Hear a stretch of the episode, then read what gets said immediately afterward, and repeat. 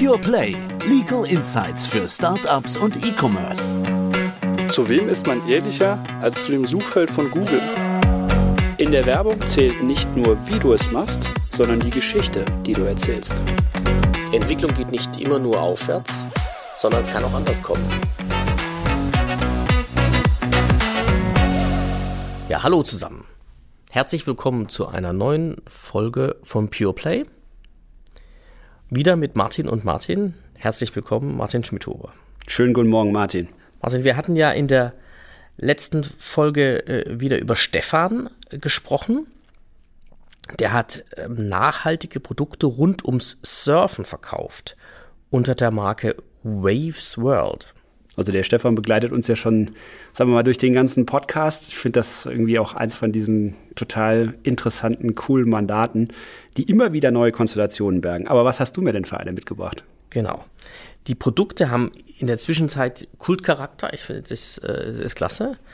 Stefan hat in einem Blogbeitrag gelesen, dass Hersteller von Accessoires wie Taschen Probleme mit Produktfälschungen im Metaverse haben er hat gesagt, es kommt immer öfter vor, dass ungefragt NFTs der Produkte in Umlauf gebracht werden. Er hat mich gefragt, was es mit den NFTs auf sich hat und ob er etwas zur Absicherung seiner Marke im Metaverse unternehmen muss. Da bin ich ehrlich gesagt total überfragt. Was meinst du? Ja, also ich habe mir das, ich habe das Ganze beobachtet, äh, dieses, dieses Thema. Das geht also in allen P-Communities geht das hin und her und es gibt in, in, jeder Community irgendeine Arbeitsgruppe, die sich mit diesem Thema befasst. Und habe mir immer gefragt, wann, wann, wann nimmst du das jetzt mal so wirklich auf, in, auch in die Beratung, in die tägliche, ne, ohne den Mandanten irgendwas, das Gefühl zu erwecken, du verkaufst ihnen irgendwas, was sie gar nicht brauchen. Aber ähm, es gibt äh, hier so zwei Fälle, die würde ich vielleicht mal ganz kurz vorstellen wollen, weil die auch so ganz lustig sind, ähm, in denen tatsächlich dieses Geschäft im Metaverse, ja, also das virtuelle Business, äh, sich schon irgendwie in die markenrechtliche Realität reingerobbt hat. Und zwar gibt es einmal den Fall Meta Birkins. Ähm, bei dem Fall Meta Birkins, da geht es darum, dass äh, wir haben ja den äh, allseits bekannten französischen Luxusgüterhersteller Hermes und ähm, der verdient ja recht ordentliches Geld mit seinen Handtaschen, unter anderem mit der Birkin. Ähm, die ja jede haben will. Ich glaube, Männer wollen die nicht so haben. Ähm, aber die Birkin ist also sicherlich eine von den Ikonen in dem Handtaschenbereich. Und äh, da gab es 30.000 Euro und mehr, ne? absolut. Das ist, ist äh, irre, ja. Im mhm. fünfstelligen Bereich. Wer hat, der hat, würde ich sagen. Ähm, aber äh, sagen wir mal, diese Birkin ähm, ist tatsächlich auch eine sagen wir mal, Design-Ikone, lockt natürlich auch Künstler an, was damit zu machen. Und da ähm, ist irgendwie der Künstler Mason Rothschild ist auf die Idee gekommen, ähm, künstlerische Abbildungen von dieser Tasche, und zwar nicht aus Leder, sondern aus Kunstpilz, ja, äh, Pelz, nicht Kunstpilz, Kunstpelz, als NFT zu verkaufen. Und ähm, das Lustige an diesen NFTs ist, dass man also sozusagen nicht nur über den Verkauf ähm, dieses einen NFT, sondern über den Weiterverkauf der NFTs ähm, unter den Fans, die sich das gekauft haben, dann auch mitverdienen kann, ähm, weil das alles getrackt wird. Ja, das heißt also, man kann jeden Weiterverkauf in der Blockchain tracken und sozusagen mehrfach Geld verdienen. Ja, deswegen ist das so ein populäres Thema. Was, was ist denn nochmal ein, ein NFT? Also ich will ja jetzt auch nicht tief ins, in die Technik einsteigen, aber ähm, und vielleicht kann ich das auch gar nicht so gut. Aber was ist ein NFT? Also ein NFT steht für Non-Fungible Token. Und ähm, jetzt in diesem Bereich, über den wir hier reden, ist so ein Non-Fungible Token ein Echtheitszertifikat. Ähm, und ein Echtheitszertifikat eines damit via Blockchain ja, ähm, verknüpften digitalen Produkts in dem Fall dieser Meta-Birkin, dieses Kunstwerks. Und über die Blockchain kann ich jetzt dieses Kunstwerk ganz exakt identifizieren und das ist das, was auch immer so in den Gazetten rumgeht, wird es auf einmal fälschungssicher. Ja, das heißt also, ich habe jetzt irgendwas tatsächlich in der virtuellen Welt, was ich richtig zuordnen kann, was ich auch eigentumsmäßig Fragezeichen, gibt es einen schönen Aufsatz von Arno Haberer dazu, äh, zuordnen kann, gegebenenfalls, ja. So, und das hat den auf den Plan gebracht, da Geld mit zu verdienen. Und Herr Mess hat ihn verklagt, und hat auch gewonnen. Ja, also das heißt, diese Meta Birkin, die wurde verboten und Herr Mess hat auch einen kleinen Schadensersatz von 133.000 Dollar erstritten. Also klein für Herr Mess halt. Ja, aber immerhin. immerhin ja. Reicht so, für vier Taschen. Absolut. Ja, so, das war der eine Fall. Der andere Fall, wieder ein Luxusgüterhersteller, diesmal aus Italien, Gucci. Ähm, bei Gucci war es so, dass da irgendein Spezialist, ja, der dieses NFT-Thema ein bisschen früher auf dem Schirm hatte als Gucci, ja, die noch so ein bisschen der realen Welt unterwegs waren oder auch noch sind oder vielleicht auch völlig zu Recht. Ähm, und der hat also in den USA eine Marke Gucci angemeldet und zwar für digitale Kleidungsstücke, nämlich diejenigen, die in dem Metaverse vertickt werden. Und ähm, das hat er angemeldet in der Klasse 9, da geht es um Software. Und äh, Gucci fand das nicht so witzig und ist jetzt vorgegangen gegen diese Eintragung in der Klasse 9 aus der Warenklasse 25, da wo die Handtaschen in der, äh, äh, Entschuldigung, die äh, Bekleidungsstücke in der realen Welt zu klassifizieren sind. Das ist die Frage, ist das denn miteinander verwechselbar?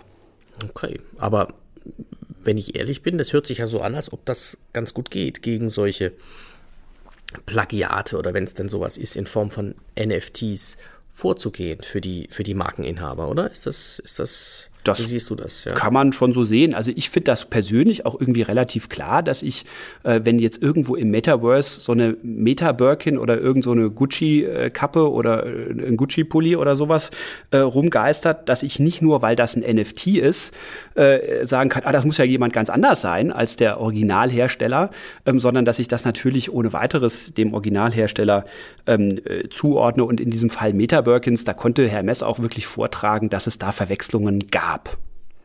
Das heißt, jetzt bei Hermes oder auch bei der, bei der Birkin ist es, äh, bei der Birkin und auch bei Gucci ist das, sind das ja Riesenmarken. Ne? Das ist ja wahrscheinlich eines der bekanntesten Produkte der Welt. Dann die, die Handtasche. Ähm, wenn ich jetzt Produkte hätte, die vielleicht nicht ganz so gängig sind oder bekannt sind, funktioniert das dann auch? Genau. Gleichermaßen ist das, ist das, das, ist das genauso einfach dann zu gewinnen? Ich würde mal meinen, aber da bei der liegt natürlich der Hase im Pfeffer, ja, bei dieser Frage, ja. Also das ist äh, genau das Richtige. Und zwar, ähm, wenn man markenrechtlich prüft, ob es eine Verwechslungsgefahr zwischen zwei Produkten gibt, dann vergleicht man nicht nur die Identität oder Ähnlichkeit der Zeichen, ja, und der waren, für die die Marken geschützt sind, sondern der Schutzbereich einer Marke wird natürlich viel größer, wenn die Marke bekannt ist. Nicht, dann unterliegt man Verwechslungen natürlich viel leichter. Und ähm, deswegen ähm, ist es natürlich schon so, dass die Bekanntheit äh, hier eine gewisse Rolle spielt und das hat es für Gucci und Hermes natürlich leichter gemacht in der Auseinandersetzung.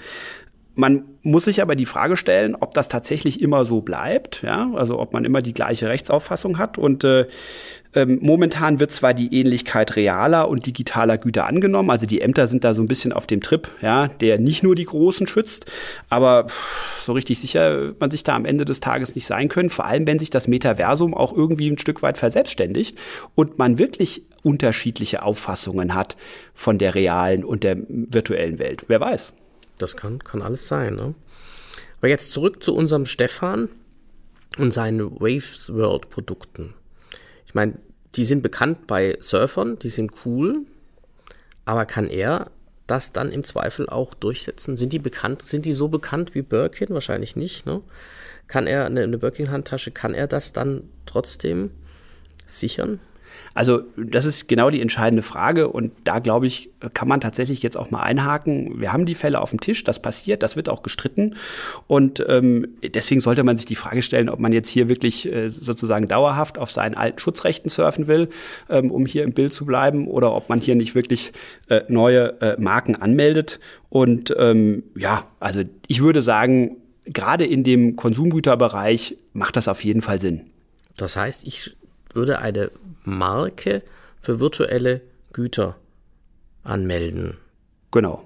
Und das ist auch am Ende des Tages, also wird ja die Frage kommen, kostet das jetzt viel? Ja, also das heißt auch irgendwie so will man da, will ja auch niemandem irgendwas aufschwätzen, was er nicht unbedingt braucht. Aber das ist tatsächlich auch nicht so wahnsinnig teuer, ne? weil das habe ich eingangs schon gesagt. Also um hier den Schutz zu erreichen, ähm, da muss man, äh, Wobei das natürlich jetzt, äh, wie man sich das vorstellen kann, wir sind hier am Anfang einer technischen Entwicklung, noch nicht so wirklich äh, völlig ausgegoren ist. Also die Ämter sehen das teilweise anders. Ähm, in Deutschland, EU, USA braucht man eigentlich nur die Klasse 9 für die virtuellen Güter. Die Briten, aus welchen Gründen auch immer, sehen das ein Stück weit anders. Die meinen, man müsse die virtuellen Handtaschen zum Beispiel in der Klasse 18 klassifizieren. Dann wären wir also quasi bei zwei unter Umständen. Vor allem, wenn mhm. wir jetzt eine internationale Erstreckung machen wollen, ne, mit einer. Also 18 ist die Handtaschenklasse. Das ist die Handtaschenklasse. Für die, richtigen, genau, die ich anfassen die, kann. Für die Accessoires, richtig. Ähm, und äh, wenn wir jetzt so eine Strategie entwickeln, dann muss man natürlich gucken, ich entwickle das ja meistens immer aus einer neuen Marke heraus. Ich melde erstmal eine neue Marke an, haben wir alles schon bei PurePlay durchgegangen, deutsche Marke, internationale Strecken über Madrid und so weiter. Und da muss ich mir halt die Frage stellen, melde ich da die richtigen Klassen an? Vor allem, wenn ich das international machen will. Und ähm, das fand ich eigentlich ganz cool. Wir haben in unserem internationalen Netzwerk Legal Link, ich glaube, da bist du auch unterwegs. Und ähm, in dem Netzwerk haben wir eine Arbeitsgruppe gebildet, die hat einfach mal geguckt, ja, so ein paar Jurisdiktionen. Wir haben die USA drin, wir haben die EU drin, wir haben die Türkei drin, wir haben UK drin. Ähm, und die haben sich einfach mal angeguckt, wie wäre denn so ein Musterverzeichnis für so eine NFT-Marke. Und das haben wir zusammengebastelt und äh, damit kann man jetzt äh, loslegen. Und äh, sagen wir mal, ähm, wir haben momentan wenig Hinweise, dass wir über die Klasse 9 hinaus irgendwas weiter anmelden müssen. Aber wenn man am Ende des Tages ganz sicher sein will und die paar Euro, sage ich mal, das kann man auch alles noch schön ausrechnen, ähm, noch irgendwie übrig hat, dann sollte man wohl diese, sagen wir mal, typischen Warenklassen, die man schon kennt, einfach noch um die virtuellen Güter erweitern. Das heißt, ich melde dann sowohl in der Waren, äh, eigentlichen Warenklasse als auch in der Klasse, in der Klasse 9 an. So ist es.